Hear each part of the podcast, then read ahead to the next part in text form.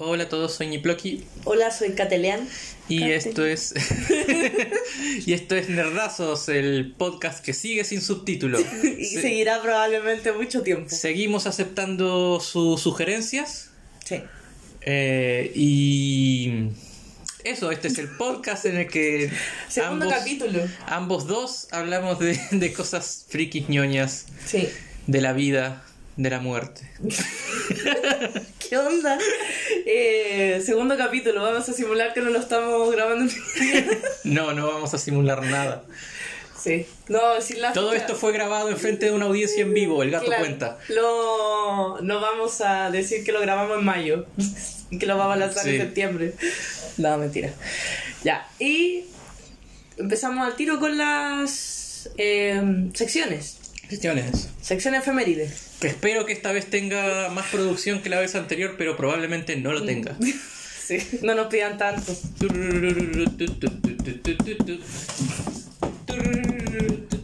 ¿Qué te pasa, gato? Ya. Eh, vamos con efemérides Efemérides. de ayer y de hoy. Específicamente el 4 de septiembre. Efectivamente. ¿Qué pasaba un 4 de septiembre de otro año? Eh, bueno, en 1995, eh, un día como hoy, estrenaba la serie China, Princesa Guerrera, que es, eh, para los que lo conozcan, no sé, de los, de los 90, una serie que pasaron mucho en la televisión pública, al menos en Uruguay. Yo pensé que era más vieja. Es del 95 nomás. Acá dice que es del 95. Es de nuestra generación. Yo algo Sí. vi, la daban acá en el 4. Es como un canal muy venido a menos en esa época. Ahora Bueno, está mejorcito. En Uruguay todos los canales están venido a menos, así que lo pasaban también. Junto con Hércules, que es como la serie compañera. ¿Ya? No, no la. ¿Nunca no viste. Hércules? Eh, igual era, era mejor China. Eh, eso, eh, una serie...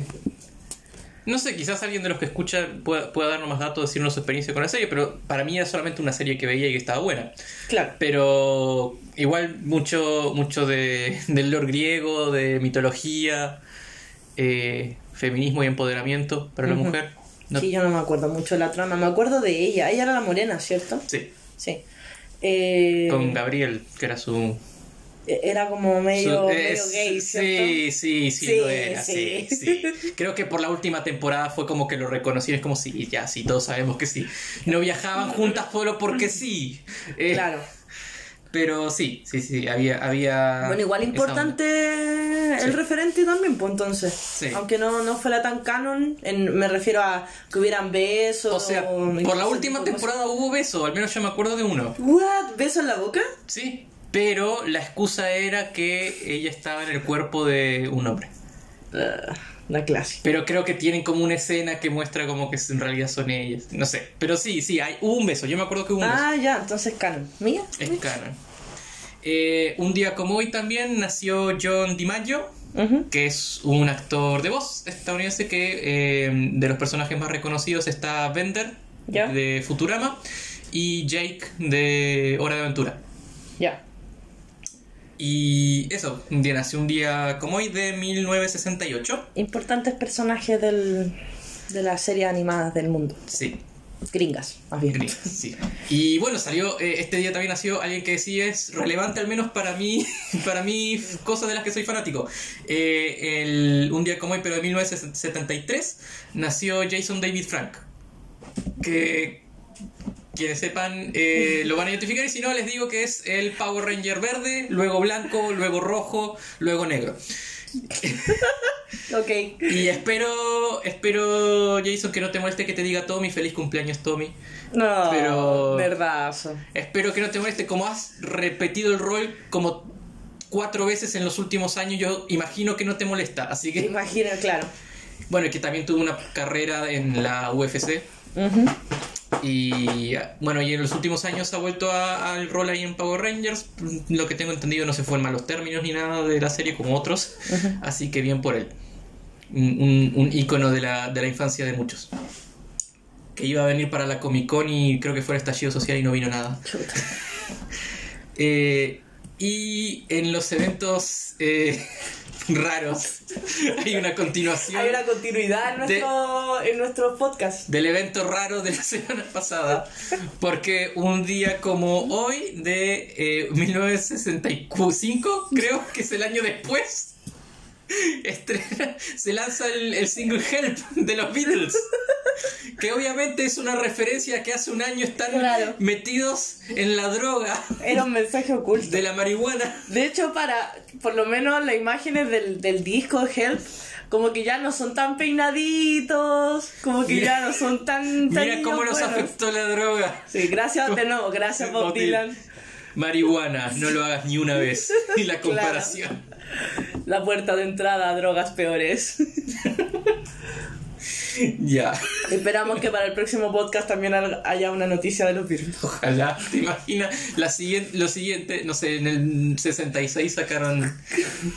Ya lo usó o- Marín y sí, ahí no ya, ya estaban totalmente en la psicodelia de la droga. Ya, Entonces, entonces... Ahí, bueno, tenemos la sección de eh, Momento Rant, pero creo que no hay... Yo podría igual acceder un rant, Ok, porque últimamente... escuchamos. Últimamente me ha tocado leer harto eh, para proyectos y para cosas y escribir. Y para leer y escribir, eh, igual necesito ruido de fondo, ¿Ya? Pero no algo que me, me- me distraiga. Entonces mm, puse, he estado poniendo de fondo yo-yo, ¿Ya? ¿La serie de anime? la serie de anime, sí. Y eso me hizo acuerdo que hace poco terminó la octava parte en el manga, Jojo Leon, y no lo había terminado de leer. Y leí el último capítulo. Qué malo que es Jojo Leon. Por amor de Dios, es la peor parte de Jojo hasta ahora. Pero qué miércoles que es Jojo Leon. Oye, todo esto, momentos Rant y las opiniones que podamos vertir durante el podcast son Personales. opiniones personales, ¿ya? Sí. Pero es una verdad objetiva que Jojo Leon... ya, pero... No, yo, o sea, a ver. No voy a hablar del arte porque, puta, eh, aquí ha estado, en, en mi opinión, el arte ha decaído. Hay otros que les gusta el arte nuevo y está perfectamente bien. Es un tema de gustos el tema del arte. Eh, pero en tema de trama y diálogo, ¿cómo ha ido en decadencia ese manga, por Dios? eh, lo encuentro cada vez más sobreexplicativo. Que sí, yo, yo siempre fue de sobreexplicar cosas. Presentas un stand y tenés que explicarlo al detalle. Pe- y, y siempre fueron traídos de los pelos, pero son cada vez más específicos, cada vez más. más, no sé, más estrambóticos, pero en el mal sentido. Y cada vez la trama es es peor. no sé, es, como. Es peor, nu- nunca fue brillante en, en cierta forma. Muchos ven Jojo con nostalgia y como que sí, tiene momentos épicos, pero encuentro que. que Jojo Alien ya fue como mucho. Yo no, apenas he visto un par de capítulos de la serie, Mm. de la antigua, que me cargo es como... De la primera, o sea, de los 90. Eh, Claro, como que era muy antigua. Sí. Eh, y, y no leo el manga ni nada, conozco súper poco, así como a través de, de youtubers o bookstagrammer que, que de- eh, suben de repente reseñas. Este el que está ahí hablando es el de la chica, ¿cierto? El de la, la No, no, no, protagonista eso- mujer. Ese es el, el anime que está por salir. No, no cacho. Eh, el anime que está por salir es la qui- se- sexta parte. Sí, sexta parte. ¿Ya? Que es eh, Stone Ocean, que es cuando la protagonista es mujer. Ya. Entonces, es- lo que estoy hablando es lo que viene después de eso. Es lo que viene dos más. La séptima parte, eh, Steel Ball Run. Ah, pero es que tú lees, lo, El manga. como al día con el manga con- Japón. Sí, Ah, ya, ya, porque las reseñas que yo veo son de los tomos. del manga. Entonces Ah. recién van como en ella que... Lo han estado sacando en paralelo al anime como para generar interés, supongo. Claro, de hecho el, el youtuber que más habla de, de eso es el Banff que sigo y que dice lo- le dice los yoyolines. Yoyolines, ok. Pero no, no es... Sí, sí, sí. Ah, ya. No, no, no. Esa parte tampoco me, me fascina, pero por el final. No, no es como que tuviera nada malo Ya. inherente. Jojo Leon es malo, Todo. de a en mi opinión, de principio a fin. ¿Cuántos años tiene los yoyos como Mucho, manga? Mucho. eh, Porque eso como que... este, ¿Resurgió o no? nunca paró, creo, no sé, la verdad. Jojo Leon, que es la parte que terminó ahora, duró 10 años. ¿What? Igual creo, creo que es de las más largas. Déjame que te, que te averiguo, pero no es como que todos hayan durado 10 años. Caleta, 10 años. O sea, lo dice alguien que lee Detective Conan, pero... Sí, sí, de hecho, qué, qué hipócrita tuyo. Eh, la primera publicación de Jojo fue en enero de 1987. Ya. Más de 20, como casi 25 años. Harto. Sí. De hecho, es más viejo que Detective Conan. Po. Si Detective Conan es como. O One Piece son como de mediados de los No, 90. One- sí, es, es más viejo que One Piece, sí, seguro. Eh, eso, ese es mi rant. Qué malo que fue Jojo por Dios. Y ya le tengo cero fe al resto de la saga. Desde, desde Stone Ocean, desde el final de Stone Ocean, que le perdí toda la fe a, a Jojo. Yo quiero hacer un. No quiero hacer un rant. ¿Ya? Pero tampoco quiero ponerlo en, en las eh, recomendaciones porque no he terminado la serie. Ok. Pero quiero hacer como un. ¿Qué vendría a ser lo opuesto a un rant? ¿Un fangirleo? Un fangirleo. De DuckTales. Puta la serie buena, weón. Yo, bueno, empezando, yo nunca me salto la intro. Perdón, pero ahora todos tienen esa intro pegada por el resto del día. Lo siento, así es como funciona. Yo, yo nunca me salto la intro de DuckTales, así como nunca me salto la intro de The Office. Mm. Eh, ya. Puta la serie es buena, weón. Es demasiado buena. El otro día vi, voy en la segunda temporada ya, pero veo poquitos capítulos y vi el de la Navidad. Ah, Cuando hacen como la referencia clara a canción de Navidad o Sí. cuento de Navidad, Sí. pero la no, no es como no replican el libro, obviamente, pero salen lo- los eh, fantasmas de las Navidades pasadas, Sí. presentes, futuras ya. Me encantó el capítulo, lo encontré tan bueno. Bueno, no sé, es que aparte que tiene momentos que son como que te hacen reír explosivamente. Sí. Por ejemplo, mini spoiler, hay una parte donde otro capítulo donde van como a Brasil, creo. Brasil. Claro, y eh, Donald se encuentra con su amigo así como de la juventud, con el que tenía una y- banda. ¿No, ¿No los conoces tú de los.? Sí, sí, sí. ¿Sí? Ay. Sí. Y no me acuerdo cómo se llama, pero sí lo había visto antes. Beto y, Carioca, creo que era. Claro, hay uno que es brasileño y el otro es como español, o algo así. Mexicano. Mexicano. Ya, y la eh, dicen como, no, lo, cuando ven a los sobrinos, es como, las últimas veces que los, los vimos eran unos huevitos como de este porte, y le dice a Donald como, ¿te acuerdas cuando hacían malabares? Y, los, y se te caían al suelo, y había uno que se te cayó al suelo, y lo, como que los tres se miran, y miran a, a Paco, A Paco. y Paco como que cierran los ojos, pero... Desincronizado. qué manera de reír, de hecho repetí la escena como tres veces. José Carioca. sí. José Carioca. Pero sabes que es demasiado buena la serie, por favor, véanla. Porque es como. Es muy bacán en el sentido de que toma, obviamente, lo mejor de, de DuckTales clásico, de las películas, de la serie, qué sé yo, pero lo, lo moderniza, le mete mil cuestiones. Es de hecho, en ese sentido, es como Hilda, como que no le falta nada en términos de, de tópicos o de criaturas de, de la fantasía. Eh, incluso tiene como cosas de ciencia ficción. Y no, lo encuentro muy buena. Y además convirtieron a Rosita en un personaje que antes no era Eh, nada. Rosita es el mejor personaje de esa puta serie y tiene, tiene competencia. Webby, sí. Tiene de- a mí me encanta Hugo, me encanta Paco, me encanta Luis, me encantan todos, de hecho. El único que no me gusta, no porque no me guste el personaje, sino porque de verdad no le entiendo cuando hables Donald. Sí, es que sí. Como que me estresa, de hecho, cuando sales como, oh no, capítulo de. Donald. Me estoy, me estoy perdiendo los diálogos. Sí, no estoy entendiendo nada. Pero por lo menos ya en la serie se burlan, porque antes como Sí. que nadie hablaba del tema, era como, todos la entendemos súper bien. Ahora no, ahora es como, eh, ok. Vamos a reconocer que nadie entiende lo no, que o habla. vamos a hacer como que entendemos. Pero eso, eso es mi fangirleo. Y ahora entremos en el Ya tema. estamos en tema. Leo, ¿cuál es el tema de hoy? El tema de hoy es leer, pero no por placer, sino por trabajo. Sí. Algo a lo que tú y yo nos Sí. enfrentamos en la actualidad. Sí. Igual vamos a aprovechar este capítulo para hablar un poco de nuestra historia como lectores. Eh, pero ese va a ser el tema central, cómo nuestra vida nos ha llevado a un punto en el que estamos leyendo por trabajo. Sin que nos paguen. Sin que nos paguen, pero es como por obligación. Sí. eh, y lo, lo bueno y lo malo que tiene eso también. Eh, ya, tú, ¿cómo, ¿cómo y cuándo empezaste a leer? Ya lo hablaste un poquito en el otro Sí. capítulo, pero Creo que aprendí a leer como a los 5, no me acuerdo ahora la, la edad exacta. yo aprendí a los dos. No, mentira. Te creo. No, no me creas. Eh, como a los cinco, en mi casa había muchos libros, entre ellos también libros eh, infantiles, supongo que porque mis padres estaban, o los traían o estaban preparados para cuando yo empezara a leer. Eh, y me acuerdo que, que sí, o sea, como había libros en mi casa, leía. Eh, uno de mis tíos eh, te- eh, trabajaba en una imprenta, entonces igual tenía como una biblioteca igual bien simpática y en su imprenta hacían libros de Alfaguara. Ya, Entonces tenía libros de, de nada Alfaguara. menos que Alfaguara. Nada menos que Alfaguara.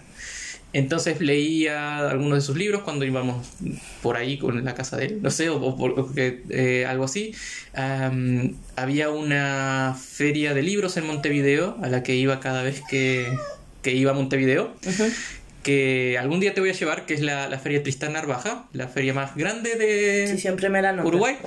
Y ahí hay una tienda que se llama Rubén, que hacían compraventa de libros. Ya. Entonces iba con frecuencia ahí porque encontrabas libros más baratos. Es llevar- como similar a lo que pasa acá en San Diego. Sí, pero mucho más grande escala, porque Ya. acá igual no, no- no he visto mucho de eso. Mm. En Rubens es una tienda igual chica, pero que tiene hasta, está hasta el techo de libros. Y Ya. de libros viejos y libros nuevos y Mm. de todo.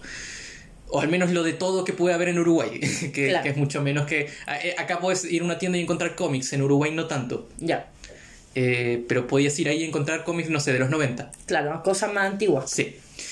Y siempre iba ahí, a mi madre le encantaba ir ahí también. Eh, para las navidades no... Bueno, tuve la típica época de niño de que pedía cosas de Pokémon o cosas así, pero igual me gustaba leer, me gustaban las revistas, las Disney Explora, que no sé si acá... Sí. ¿Sí? Las Disney Explora, por ejemplo, unas que salían con el diario, que eran para... Para Como- niños como el escolar, se llamaba el escolar, pero... Acá se llamaba la Encarta o el Icarito. El Icarito, no el Sí. Encarta. que combinaba como cosas de para niños o jóvenes y además también cosas para la escuela. Claro. Y sí, siempre me gustó leer. Y ya más hacia la adolescencia igual ya entré en el tema de tener libros. Claro. Que comenté la vez pasada que mi madre empezó a sacrificar su biblioteca para que yo tuviera libros. Eh, mi padre una vez me, re- me regaló los- el primer libro de Harry Potter y a partir de ahí Jodiste. Sí. Y un buen recurso que tuve porque igual no, no era fácil tampoco adquirir libros. En Durazno, que era donde yo vivía, había una librería, creo. ¿Ya? Una, sí, una. Eh, entonces no era fácil conseguir libros y eran más caros porque tenían que traerlos desde, desde la capital, bla, bla, bla. Entonces un buen recurso fue la biblioteca municipal. Y yo dos años seguidos fui como la persona de mi grupo etario que más libros leyó en el año. Sí. Me habías contado esa experiencia. Sí. Esa es una anécdota que merece la etiqueta de nerdas. Nerdas, sí. Y hubieran sido más, pero me tuve que ir a la universidad. Eh, y, o sea, desde entonces, o sea, le- leo harto, leo, leo manga, leo cómics, más que nada por internet, porque soy yo, ho, yo. Eh, no, pero mi excusa es que hay cosas que no las traducen, eh, no tienen, no, hay- leo mucho manga. Sí, es que el, el- Mucho. el- el volumen de lectura que tiene... A ver, vamos a entrar en un pequeño paréntesis. Yo leo harto manga. Actualmente estoy leyendo mucho manga. Sí, pero legal. Pero legal. Pero es que el volumen del manga que lee este hombre es brutal. O sea, no... No sé, yo me leo en una semana muy brígida, me leeré, me podré leer seis tomos de manga.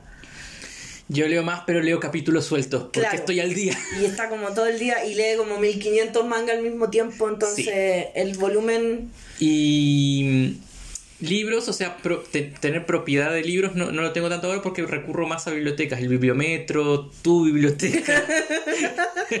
Biblioteca Municipal de, Sí. de Catelea. sí. No, y he pensado también asociarme a alguna por acá, pero bueno, la, la pandemia y todo eso, pero me, me gusta leer. Me gusta leer y... Me gusta leer. Me gusta, me leer. gusta el arte. Sí. Y igual es un gusto que he retomado más en, en los últimos años, pero, pero que siempre he tenido. Ya, a ver, yo, para no irme tanto por las ramas de la historia, eh, empecé a leer como a los 10 u 11 años por aburrimiento, porque no era una niña que saliera mucho a jugar a la calle, a diferencia de mi hermano, que sí le gustaba más como salir al, nosotros decíamos al cuadrado, pero era como el, el sector común de la población donde vivíamos. A mí no, me cargaba eso, me cargaba correr, soy súper poco atlética, entonces ya todas esas cosas me cargaba y me eh, cerraba en mi casa básicamente a ver tele y llega un punto en que la tele igual te aburre. Sí.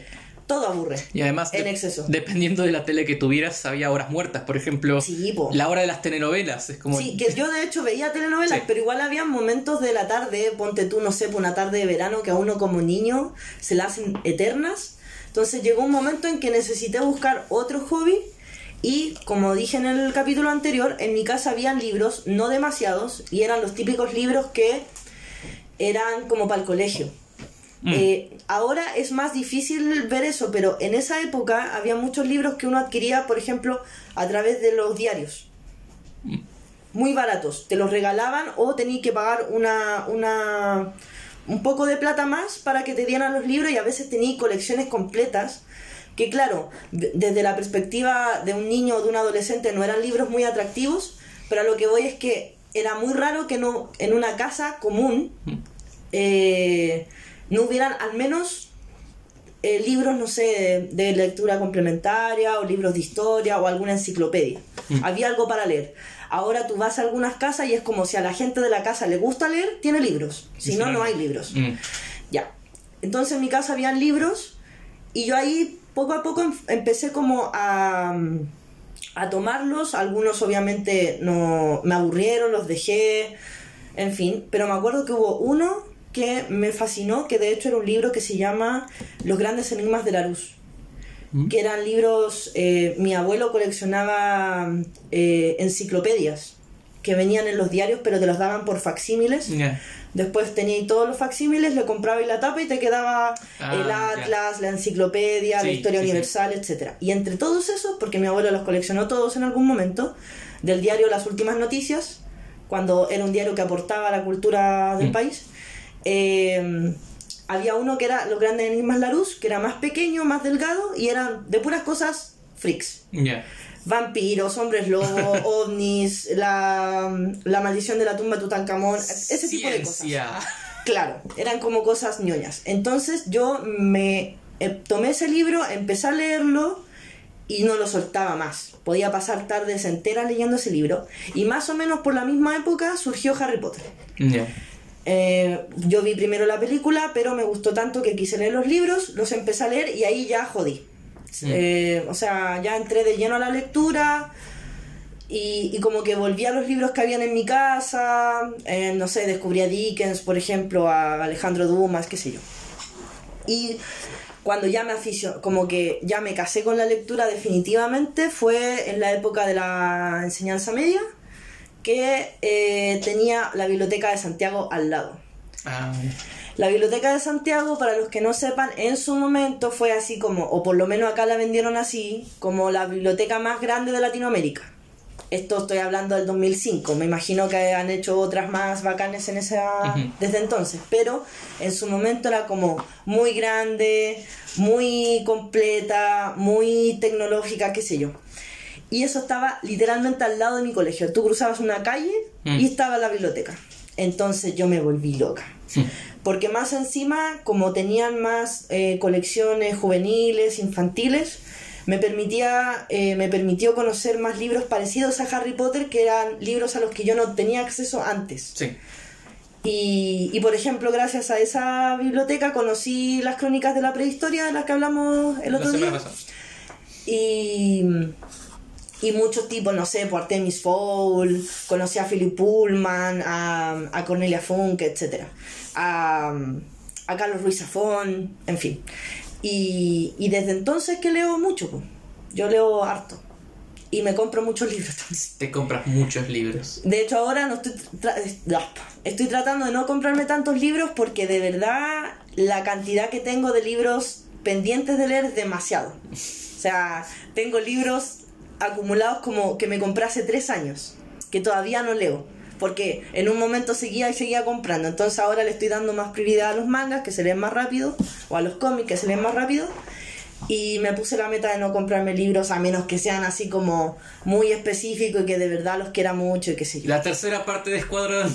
Por ejemplo, cuando lea el segundo... La cuarta parte de, de, de... por la segunda saga. Claro, y con Niploki tenemos un trato desde hace ya bastante tiempo en el que él aporta los juegos de mesa a la... al, a esta, a esta asociación y eh, yo aporto los libros. Pero ahora te buscaste por fuera otro proveedor de juegos de mesa. No, pero no. Estás jugando con otra gente, me estás engañando. sí, un poquito. Pero, pero bueno. E, ese es nuestro, nuestro negocio. Y sí, leo bastante. Y sobre el tema que queremos tratar hoy, yo lo había vivido antes, esto de leer por obligación cuando entré a la universidad.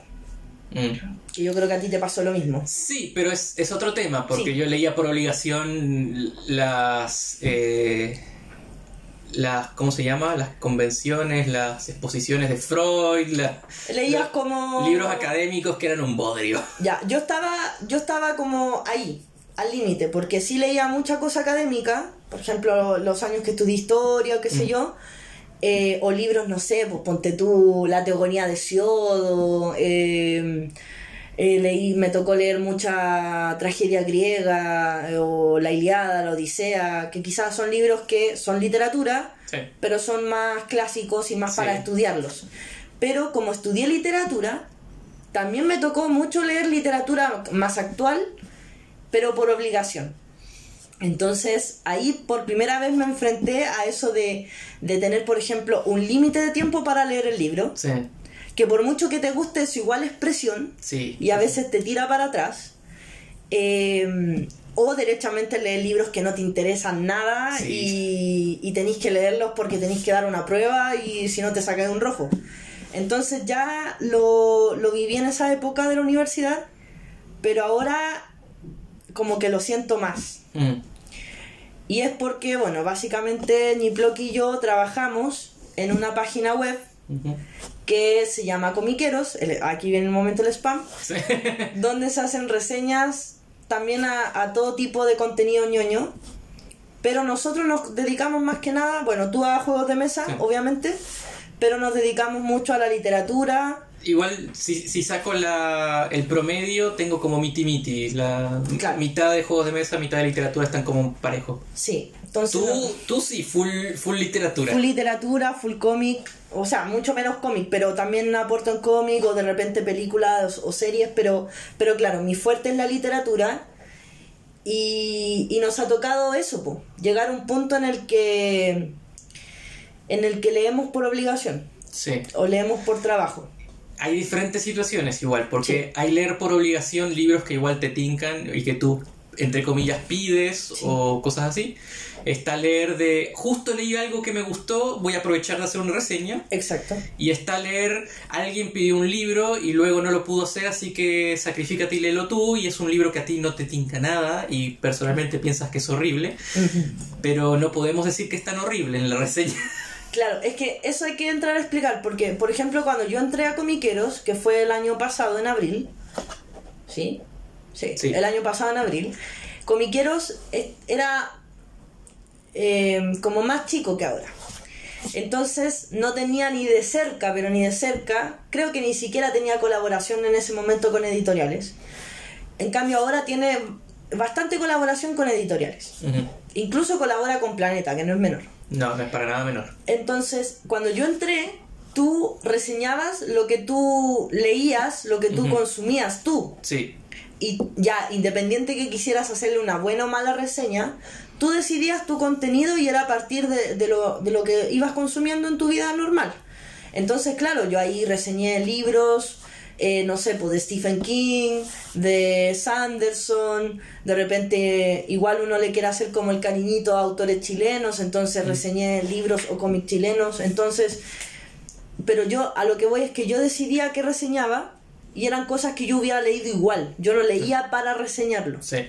En cambio, con el tiempo, Comiqueros empezó a hacer colaboración, empezó a colaborar con muchas editoriales y empezaron a mandar libros. Empezaron a mandar libros y por lo general esos libros que llegaban, entre las personas que las reseñaban estábamos Tú y yo, estamos. Sí, estamos, sí. Tú y yo. Yo he dado paso a un costado igual últimamente. Sí, hubo un tiempo en que era, por ejemplo, no voy a nombrar la editorial, pero había una editorial que mandaba libros y era como que casi mitad y mitad, así Sí. como Porque nadie más se... nadie más eh, podía reseñar o qué sé yo. Es que igual es trabajo, reseñar. es, es trabajo leer un libro y reseñarlo. Hay que tener también, Exacto. o te ayuda a tener como nosotros una velocidad de lectura rápida. Claro, que, que igual lea- leemos bastante, tenemos el training de lectura y como nos dedicamos por lo general a reseñar libros, también tenemos el training de escribir una reseña de libros. Sí. Entonces llegó un punto en el que, por ejemplo, ahora yo estoy en un punto en el que todo lo que reseño es por colaboración. Sí, Es muy raro que yo pueda meter una, una reseña como de por algo mí tuyo. Mm. Y tiene que ser, y, si- y si lo hago, tiene que ser algo que me gustó mucho y que necesito, así como necesito hablar de esto porque nadie está hablando de esto, entonces lo voy a hablar yo. Sí. Y ahí he metido serio, he metido cómic, qué sé yo. Eh, pero por lo general eh, es por colaboración. Ya sea porque con el, colaboración con el autor, colaboración con editorial, colaboración con editorial a través de comiqueros, colaboración con editorial a través solamente de mí. Entonces, sí, estoy leyendo por... Por obligación, por las obligación. reseñas al menos, son todas por Pero es que son tantas Sí. que, no sé, pues si leo, ponte tú, seis libros al mes, cuatro son para comiqueros. Mm. Y, y he tenido que aprender como a dividir esas lecturas. pues. Ya está como esta lectura por placer y como casi lectura por descanso, esta lectura por obligación. Con esto no quiero decir que todas esas lecturas por obligación sean malas No, no, no. o no sean disfrutables, para nada. Pero es que es distinta la, el acercamiento que uno tiene. Tenés un tiempo límite, tenés que estar prestando atención a otras cosas, no es como leer relajado de... Claro. De que no te... Puedes leer relajando la mente sin, sin analizar o sobreanalizar. Exactamente. O si lo haces es por gusto propio. Claro, o si ya en, en el caso como extremo de que est- estáis leyendo un libro que no te gusta, lo dejáis y ¿Qué me ha chao. pasado? Sí, ¿qué me ha pasado? Eh, pero cuando eh, reseñas no se puede. No. No se puede. Entonces, eh, el otro día yo me di cuenta que estoy. O sea, las dos cosas que más me gusta hacer, que es leer y escribir, las dos cosas ya las estoy haciendo por trabajo.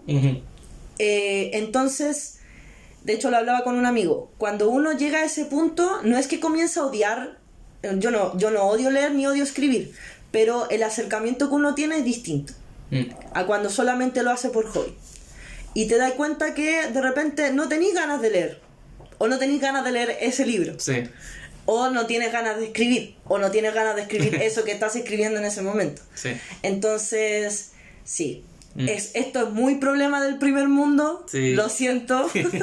Quizás deberíamos estar hablando de temas mucho más importantes y necesarios para la sociedad, pero, Pero esto no es... Pero no somos politólogos. pero, pero esto es nerdazo. Ustedes saben, que- saben a qué vinieron. Sí. Eh, a mí me pasa que las reseñas de lectura, bueno, no, no son lo que más hago, me, me centro más que, o trato de centrarme más, especialmente este año, en, en juegos de mesa y juegos de mesa chilenos, porque quería como igual mostrar Claro. eso. Eh, pero hubo una época en la que mostraba más, o leía más. Con, con, con- El año pasado, Sí, el año pasado cuando estuvieron, cuando empezaron un poco la- las vinculaciones Sí. con editoriales. Eh, ahí leía más y por la cantidad que eran y que no mucha gente los pedía, yo igual terminaba reseñando libros que, que de entrada no me tincaban. Claro. Eso no significa que no, que no fueran buenos, porque igual los leía y trataba de ser objetivo y si el libro me gustaba le daba una buena nota Claro. y ya. Eh, pero me pasó con un par de libros y este es como el- el- el- lo que me hizo también dar un, un poquito un paso atrás que si bien no hay un contrato con las editoriales con las que tenemos eh, Mm. vinculación se sobreentiende que no vamos a reseñar un libro que nos mandaron y hacerlo Bolsa. bolsa. Lo cual hice. Eh, pero no, el, el punto es que uno tiende en sus reseñas, si el libro es muy malo, o, o malo, o simplemente no te gustó tanto, igual uno trata de ser objetivo y decir que sí, que no le gustó, pero tiene tal punto positivo, Claro. pero puede gustarle a tal tipo de persona. Y pasa, y la verdad cuando yo leo un libro que, que no me gusta, y especialmente un par que, que leí que no me gustaron al nivel de no es solo que no me gusta, esto me parece horrible, Claro. eh, es difícil suavizar. Sí. Y Bueno, igual. Dale, dale, dale. yo sé que no fui tan suave. Hay uno en específico con el que no fui nada suave. Eh, porque pre- preferí mantener la integridad Claro. como, como entre comillas, periodista. Eh, pero uno siempre trata de, decir las cosas positivas que tiene el libro, porque no porque a uno no le guste, no, no, le puede gustar a nadie. Eh, y si critica, critica desde... Eh, al menos yo trato de criticar desde lo académico. Por ejemplo, no sé, tu, libro dice que es tal género, pero en realidad no calza con tal género. O no sé, la verdad la forma en la que narraste la historia resulta confusa por cómo mm, cambiaste de personaje de uno a otro, algo así. Em, pero igual no me gusta hacer reseñas negativas. Yo iba con la idea cuando hacía reseñas de voy a reseñar algo que me gusta mucho. Tipo. Entonces igual es difícil por ese lado. Sí. Pero me ha pasado también que eh, algunos de los libros que he reseñado me sorprendieron de forma muy positiva. Claro. Uno de los últimos, por ejemplo, que lo leí esperando, no esperando que no me gustara, pero no tenía, no tenía ninguna expectativa. Como ya lo voy a leer a ver qué tal. Y me terminó gustando mucho. Y es un libro que si no fuera porque lo tuve que leer por la reseña, mm. no lo hubiera conocido. Claro. Sí, es que por eso, o sea, como con esto no queremos decir como, oh, es horrible hacer reseñas de libros, para nada. A mí me gusta mucho hacerlas, pero obviamente hay casos y casos. Eh, como decía Niploki, eh, es muy distinto cuando tú lees algo que te gusta mucho o quieres exponerlo al mundo, quieres que el resto de gente lo conozca y escribes desde esa parada a cuando eh, una editorial está esperando su, la reseña. yo, por ejemplo, eh, soy mucho más suave y diplomática que el aquí cuando algo no me gusta. Eh, pero también me sabe mal mentir, ¿cachai? O sea, como eso de, no, este libro es bueno, cuando no me pareció bueno, no lo voy a decir. Mm. Eh, creo que mi técnica en ese caso es ser, hacer una reseña mucho más descriptiva que analítica. Sí. Como decir, ya, este libro tiene tales componentes, se trata de esto, puedes encontrar tal cosa, bla, bla, bla pero no entrar como al análisis donde el análisis puede notarse que evidentemente el libro no es tan bueno. Eso es lo que hago yo. Eh, pero, pero claro, es complicado, sobre todo porque estas, eh, por lo general las editoriales con las que trabajamos son editoriales pequeñas, son editoriales nacionales y son editoriales donde la mayoría de sus autores son o, o noveles o tienen muy pocos libros. Entonces igual me sabe mal, no tanto por la editorial, me sabe mal por, el autor. Sí, no, y además el, el, impulso que dan a la producción nacional.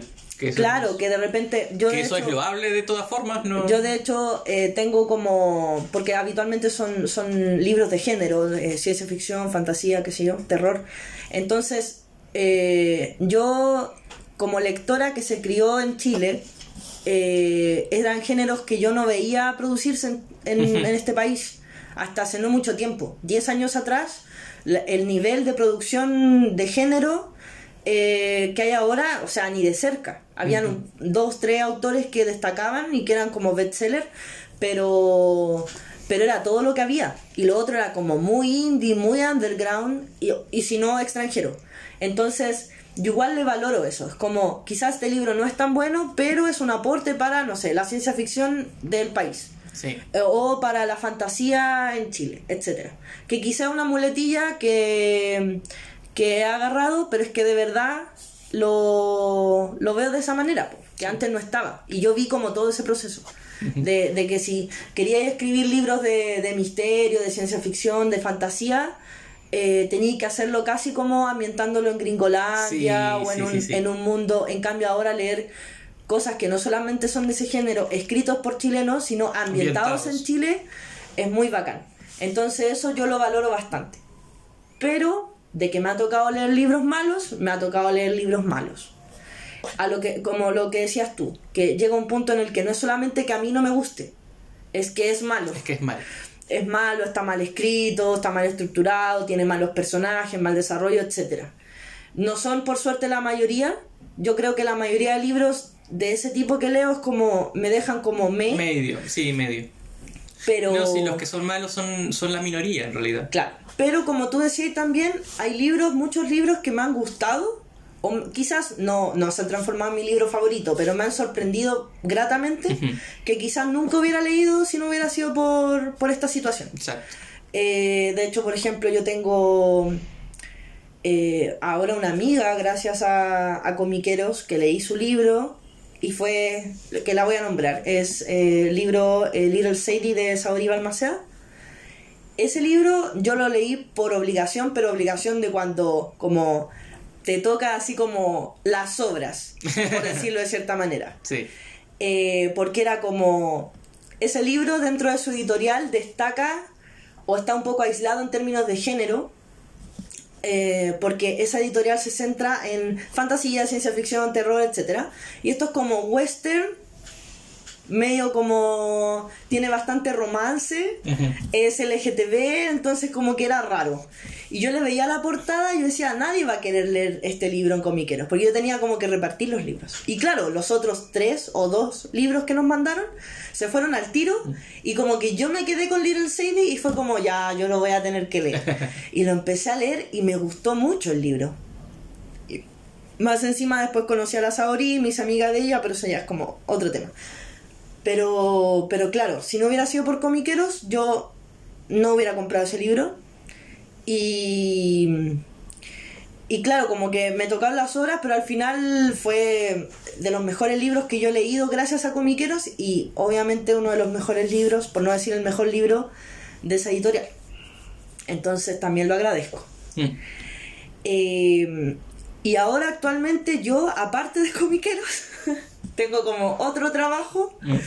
que es eh, entrevistar autores. Sí. Entonces tengo que leer Sus más sí. todavía. tengo que leer eh, los libros para obviamente entrevistarlos, eh, saber de lo que estoy hablando, saber qué les voy a preguntar. A veces tienen más de un libro, a veces tienen como cuentos por ahí en antologías. Entonces, sí. No eres como los periodistas de otros medios que entrevistan a alguien sin, saber- sin haber leído el libro. No, que sé que hay. yo, yo trato de, de leer todo.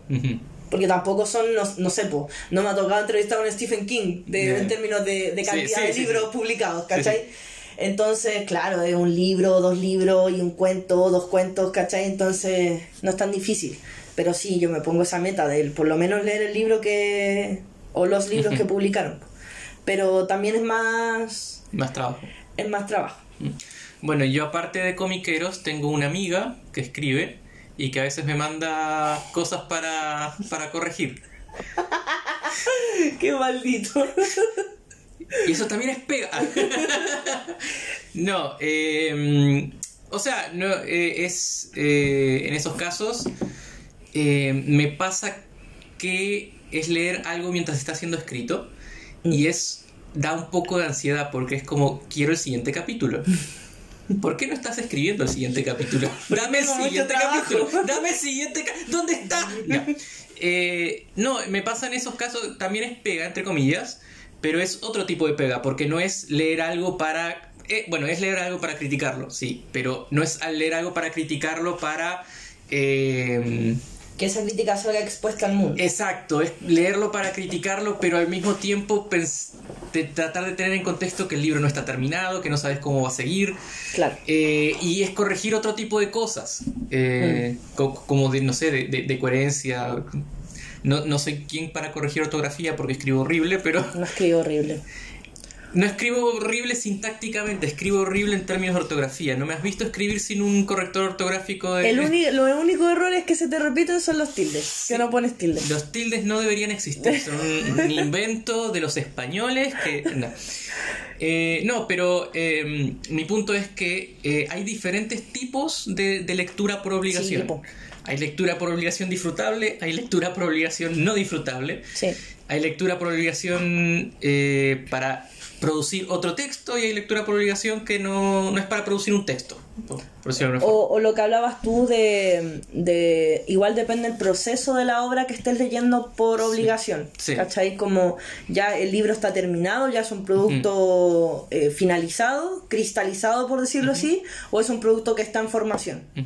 Eh, Y al mismo tiempo, si está en formación, ¿qué tanto podés criticar? ¿Qué tanto está en ¿Qué tanto piedra? puedes ¿Qué aportar? tanto? Sí, Claro. exacto. Sí, porque yo también me ha tocado hacer, también con un amigo que escribe de vez en cuando, que dice que escribe mal, pero no escribe mal, y, y con otras personas me ha tocado lo que se llama ser lector beta. Sí. Entonces, eh, claro, ahí la aproximación es distinta, igual depende cómo sea el trato con la persona, eh, cómo sea la persona, porque hay gente que, que se toma muy mal las críticas, aunque te esté pidiendo que lo leas Sí. y lo critiques, es muy raro, pero hay gente que se toma mal las críticas o, o que, como decís, tú estás menos abierto o abierta a, a cambiar cosas. Ujú. ¿Cachai? Entonces, sí, es un proceso distinto al de leer para hacer una reseña. Sí. Pero a mí me gusta. De Mm. hecho, como que de estas áreas de leer por obligación, la que me gustaría hacer en algún momento es leer como Ser editora. Claro, o ser eh, de esta de mm, como gente que lee los libros para ver si calzan con la editorial, si pueden ser editados, independiente que después se ponga a editar el libro en sí, pero es como... Yo he buscado ese cargo. Lamento decirte que eso es un editor. También... bueno, eso. Va, va todo junto. Sorry, quiero quiero sorry. ser editor. No, es que por ejemplo la otra vez una editorial chilena, pequeña, eh, abrió un cupo para eso. Que es como que tú solamente te dedicas, como que la editorial te pasa los manuscritos que le llegan Sí. y tú los lees y dices como, sí, mira, este está bueno, este no, Ujú. etcétera. Eso. ¿Y no postulaste? No, ¿Por qué no? se me olvidó. No, no. No, no puedes. No. Sí. Por cosas como estas necesitas un agente. Bueno, sí, se me fue no postulé, lo siento. Habría sido una buena oportunidad porque era pagaban por eso, no sé, no sé cuánto, no creo que haya sido mucho, pero pagaban. Eh, pero sí, es una como de las áreas de leer por obligación que me gustaría Mm. hacer. También están los correctores de estilo. Sí, es que ahí yo siento que por, personalmente me falta conocimiento Mm. técnico. Porque cuando uno escribe, muchas cosas uno las hace por... Bueno, hay escritores que son tienen mucho conocimiento técnico, no es mi caso. Eh, pero es como que uno se, lleva, se deja llevar mucho por intuición. En cambio, cuando tú corriges, necesitáis como... Que, bueno, yo también no dije esto, pero yo en Comiquero aparte soy editora. Entonces ahí, eh, cuando... Leo mucho por obligación. Sí, yo creo, ¿no? Tendrías que hacerlo tu trabajo. Yo leo bastante por obligación ahora que, que lo pienso, sí. Pero, pero me gusta. De repente, obviamente, uno está chato, po. Mm. Como decís tú, está como tenéis poco tiempo, a nosotros de repente, a ti sobre todo te han llegado libros así como esto tiene que salir las La semana próximas semanas. sí, sí, este, hombre, este hombre lee velocidad halcón milenario, pero qué nerdaza que fui con eso. Pero ya, eh, leía muy rápido, pero igual, po. De hecho, una vez tuviste que estar como todo el fin de semana leyéndote un libro que... Que no me gustó. Más encima. Tú estuviste, estuve como hasta las 2 de la mañana. Bueno, tenía que hacer otra cosa aparte, pero estuve como hasta las 2 de la mañana. Sí. eh, y creo que me tomó, no sé, además dos horas del otro día terminarlo. Mm. Y. puta, que era un mal libro. Y fue un libro que, de esos que me llegó no porque yo lo hubiera elegido, sino porque alguien más tuvo un problema y me cayó. Claro. Porque cuando pasa eso, la persona avisa, no sé, una semana, un par de días antes. Claro. Y es como, pucha, pero la reseña tiene que salir en tal fecha porque es lo que acordamos con la editorial o es por el Más tiempo encima, límite. me acuerdo que eso fue como con Editorial Planeta, Mm. que ya es como colaboración importante. Es con la fin. O sea, no, no estamos menospreciando el resto de las colaboraciones. No. Pero lo de Planeta fue como muy sorpresivo, entonces teníamos que cuidarlo y esa fue Sí. una de las primeras, eh, uno de los primeros libros que mandaron Sí. para reseñar. Entonces Sí. era como, Y además, eh, yo tengo el tema de que si pido algo para reseñar, lo quiero reseñar lo más rápido posible para también, por un tema de responsabilidad con la editorial, eh, si vos estás lanzando esto este mes, claro, Obviamente, que salga en la reseña tiene que salir lo más cercano posible al, al estreno. Para, Sí. para que te beneficie, obviamente. Entonces ese libro ya tenía como, dentro de mis parámetros, una semana de atraso en su reseña. Y no, tu- tuve, tuve que hacerlo rápido. Pero sí, es complicado. Eso, el tema de los tiempos a mí me, me estresa un poco más. Sí. Y, y claro, cuando más encima estáis con, con miles de cosas, porque no es lo único que haces en tu vida, Sí. eh, tenéis como límite de tiempo y más encima el libro no te gusta, es como... oh, Igual, por lo menos La lo positivo, lo positivo de la lectura, en contraste, por ejemplo, si a mí me mandaran juegos de mesa para reseñar, que es un sueño, por favor, alguna editorial. Si, si Devir, tiene por juegos favor. de Vir, Asmodee, Ludoísmo, de todas, todas, cualquiera. Eh, ahí dependes de otras personas. Y eso es más complicado. Sí. Por lo menos en la lectura tú dependes de ti. De, de- puedes programarte, puedes tener tu velocidad, pero no dependes de nadie más que de tu, tu, Sí. tu propio esfuerzo. Sí, sí, es verdad. Eh, si pudieras como elegir eh, te- tener como que reseñar, no juegos de mesa, estamos en lectura, Sí. pero si tuvieras que elegir así como, pucha, me, me encantaría reseñar, no sé, eh, cómics de DC o de Marvel, apenas salgan, como Sí. la, la- las Ah, grapas, algo. Eh, lo que tú quieras, ¿qué sería? Eh, si tuviera que elegir sola un- solo una cosa, creo yo que libros de fantasía. Ya. ¿Con alguna editorial en específico? Voy a ser honesto, yo trabajo con editoriales en mi trabajo de la vida real y aún así no, ten- no cacho que... Porque Planeta y Penguin Random House son enormes, tienen cada una Sí. 70 millones de, O de sea, sellos. Conociéndote y conociéndonos, creo que bajo ese parámetro sería como trabajar con Nova, las Mm. los que editan a, ¿A Sanderson? a Sanderson. Mm. Y que tienen obviamente otra. O Minotauro, ¿cachai? Que no Sí. sé, pues saca los libros de, de la Ursula K. Le Guin. Sí, sí, sí. Ah, sí. Algo así. Sí, yo eso- esos libros los podría leer y, re- y reseñar bien, digamos. Eh, y además me gustaría leerlos. Aparte. Sí, Y si te los puedes quedar, mejor. sí. Y si no, aparte de eso, eh, mangas, pero los mangas que no son shonen. Ya. Los que son más, no sé, más slash of life, más relax, como eh, Ateriros de Witchcat. Oh, qué buen manga. De hecho, yo iba a decir, me- si pudiera elegir, estaba entre Nova, de libros, y de mangas, claro, como colaborar con Milky Way. Mm, Y que te mandaran así todas las novedades. Sí. Pero lo bueno es que dentro de todo, siendo incluso todavía un trabajo, seguimos haciéndolo con, con relativo gusto. Sí, es que, o sea, yo personalmente, debo decir algo, yo soy súper floja, a mí no me gusta trabajar, me carga trabajar, pero eh, me he demostrado a mí misma que cuando trabajo en algo que me gusta, trabajo. O sea, yo, Por yo lo menos soy... llego al nivel medio. Claro, yo no, yo soy responsable, por ejemplo, no sé, yo me sorprendo como editora de comiqueros que yo soy súper responsable y así como estoy muy preocupada de, de, ese, de esa arista de mi trabajo, eh, pero es porque me gusta, porque cuando me ha tocado trabajar en cosas que no me gustan, soy un bodrio de persona, de verdad, soy un... Soy el peor empleado que puedes tener. Llego tarde, no cumplo, así, falto, ese tipo de... Y estoy buscando trabajo. claro, estoy, por eso estoy cesante hace casi dos años, pero, pero no, eh, si, si me funciona esto es porque me gusta lo que hago. Lo que no quita que en algunos momentos quiera mandar toda la chica. Sí. Pero bueno, ya. Y para cerrar, las recomendaciones de la semana. Voy a recomendar un juego de mesa.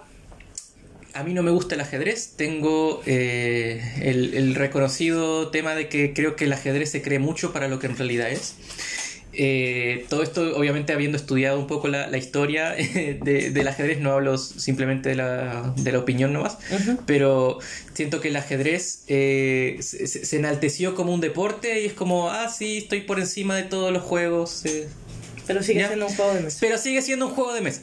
Eh, y dentro de las, no sé, juegos modernos que eh, tratan de, no sé, de, de parecerse al ajedrez, eh, jugamos Onitama. Muy bueno. Y siento que es un juego que tiene suficientes similitudes al ajedrez para que la gente que le guste ajedrez le guste. Sí. Pero al mismo tiempo tiene un componente que alivia un poco el tema aburrido del ajedrez, que es como estudio todas las jugadas y moves ese peón y ya sé que te voy a ganar en 16 turnos.